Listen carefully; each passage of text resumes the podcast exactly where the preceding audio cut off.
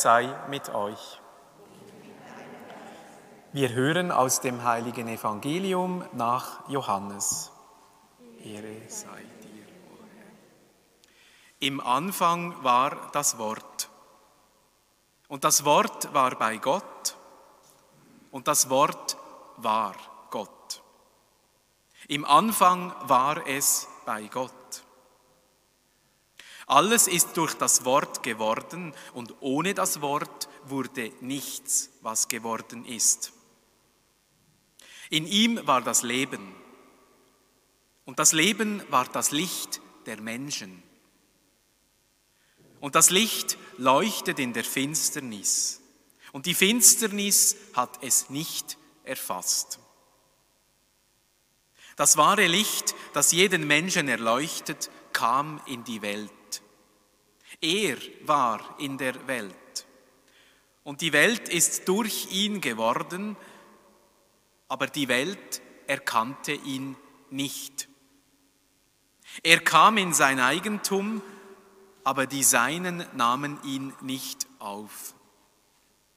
Allen aber, die ihn aufnahmen, gab er Macht, Kinder Gottes zu werden. Allen, die an seinen Namen glauben, die nicht aus dem Blut, nicht aus dem Willen des Fleisches, nicht aus dem Willen des Mannes, sondern aus Gott geboren sind. Und das Wort ist Fleisch geworden und hat unter uns gewohnt. Und wir haben seine Herrlichkeit gesehen, die Herrlichkeit des einzigen Sohnes vom Vater, voll Gnade und Wahrheit. Evangelium, frohe Botschaft unseres Herrn Jesus Christus. Lob sei dir.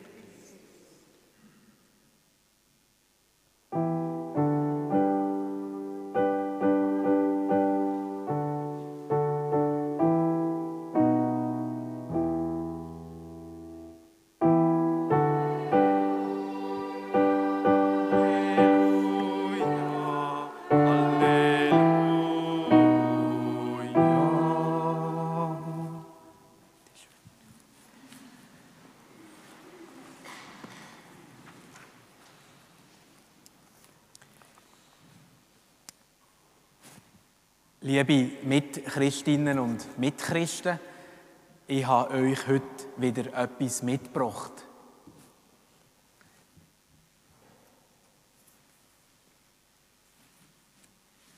Kommt das jemandem bekannt vor? Hä? Das ist jetzt gerade ein kleiner Test. Wer war alles in der Mitternachtsmesse? ja, ja. Ist keine Kontrolle. Aber dann habe ich das ja auch schon mitgebracht, das Päckchen, das Geschenkchen. Und ich habe ja gesagt, dass an der Weihnacht eigentlich wir das grösste Geschenk feiern, wo Gott uns Menschen gemacht hat, nämlich Jesus, den er uns schenkt, in dem Kind, in der Krippe, wo er uns schenkt natürlich auch in der ganzen Verkündigung, die der Jesus gemacht hat, in der frohen Botschaft, im, im, wie man miteinander lebt und einfach der Grundstock von unserem Glauben. Heute möchte ich einen Schritt weitergehen. Es haben mich sogar einige gefragt, was echt denn in diesem Päckchen drin ist. Ja, das möchtet ihr jetzt gerne wissen. He? Der Felix weiß es vielleicht sogar. ja, liebe Mitfeierende, wir feiern an der Weihnacht und heute ist der zweite Sonntag nach Weihnacht, dass uns in Jesus Gott ein riesengroßes Geschenk macht. Und das haben wir auch in den Lesungen gehört. Er hat uns aus Liebe im Voraus dazu bestimmt, seine Kinder zu werden durch Jesus Christus. und zu ihm zu gelangen nach seinem gnädigen Willen und zum Lob seiner herrlichen Gnade. Er hat sie uns geschenkt in seinem Sohn. Und auch am Schluss von der zweiten Lesung hat es nochmal geheißen, er erleuchte die Augen eurer Herzen, damit ihr versteht, zu welcher Hoffnung ihr berufen seid, welchen Reichtum die Herrlichkeit seines Erbes den Heiligen, das heißt den Gläubigen, schenkt. In Christus haben wir ein riesengroßes Geschenk. Das Kirchenjahr hat ja im Advent angefangen und seit gestern sind wir auch in einem neuen Kalenderjahr 2022. Ich wünsche an dieser Stelle euch allen ein gesegnetes neues Jahr. Hoffen wir, dass es ein Jahr ist voller Licht und voller Freude, mit wenig Frust und wenig Ärger. Das Jahr, das uns eben auch geschenkt ist, das Leben, das uns geschenkt ist, das Jahr lädt uns ein, das Geschenk immer mehr zu entdecken.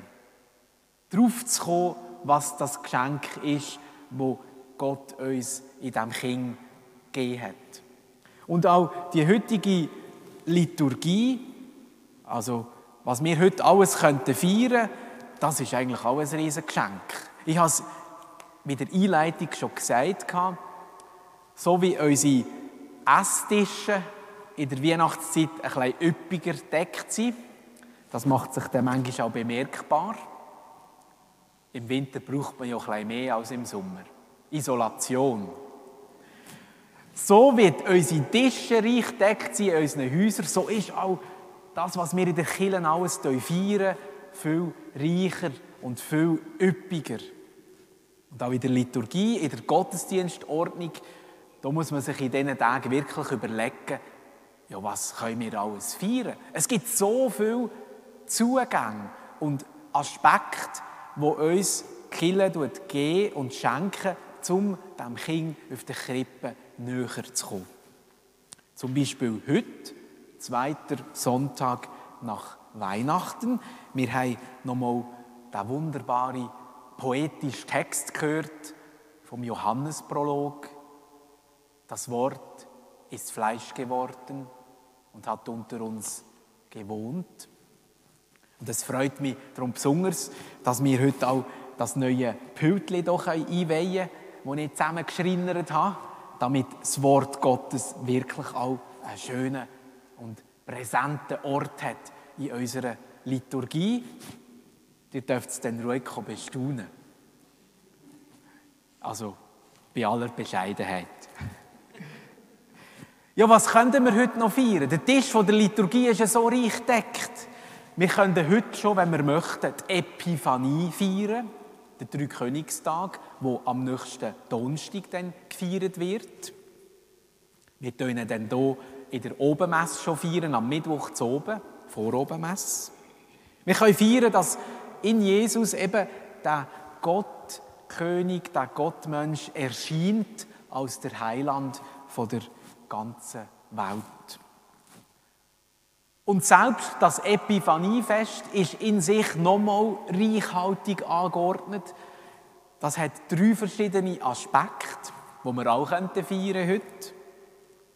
Der erste Aspekt, es kommen Magier, Sterndeuter an die Krippe. Und sie haben auch ein Geschenk dabei, jeder. Wie haben jetzt die Geschenke schon wieder geheissen, die sie im neugeborenen Jesuskind gemacht haben? Wer weiß das noch? Was haben sie ihm geschenkt? Weihrauch habe ich gehört. Weihrauch bezeichnet ihn als der Gott. Und dann Gold, das bezeichnet Jesus als der König, der, der über unsere Herzen soll wirken und herrschen. Und dann noch die Myrrhe. Ja, die hat jemand aufgepasst im Religionsunterricht. He? Super. Die Myrrhe, ein Bitterkraut, das aufs Leiden hindeutet, aber auch auf die Heilung. Es ist ein Heilkraut. Jesus als der Heiler, der Erlöser. Das könnten wir also heute auch feiern. Wir könnten aber auch feiern, dass an Epiphanie noch eine andere Erscheinung gefeiert wird, nämlich Jesus ist bei seiner Taufe den Menschen erschienen als wirklich der Sohn Gottes, der vom Vater geliebt ist. Das ist auch ein Teil von der, vom Fest von der Erscheinung des Herrn. Und die Taufe des Herrn feiern wir ja am nächsten Sonntag nochmal, um das wirklich auch nochmal zu verteufeln. Und mit dem könnten wir uns die Frage stellen, wie lebe ich als Getaufte oder als Getaufte? Und vielleicht könnte es auch mal Gelegenheit sein, mal nachzuforschen, an welchem Tag bin ich eigentlich getauft worden? Und habe ich eigentlich noch eine Taufkerze irgendeinem? Das wird doch auch ein kleiner Vorsatz fürs neue Jahr. Am Tauftag mal die Taufkerze führen und sie wieder anzünden. Wir machen es ja auch am Geburtstag und am Namenstag und am Hochzeitstag. Warum nicht am Tauftag? Und schließlich ist das Buffet von der Liturgie so reichhaltig deckt, dass man an der Epiphanie noch einen dritten Aspekt feiern. Wir feiern Jesus als der neue Bräutigam seiner Kirche.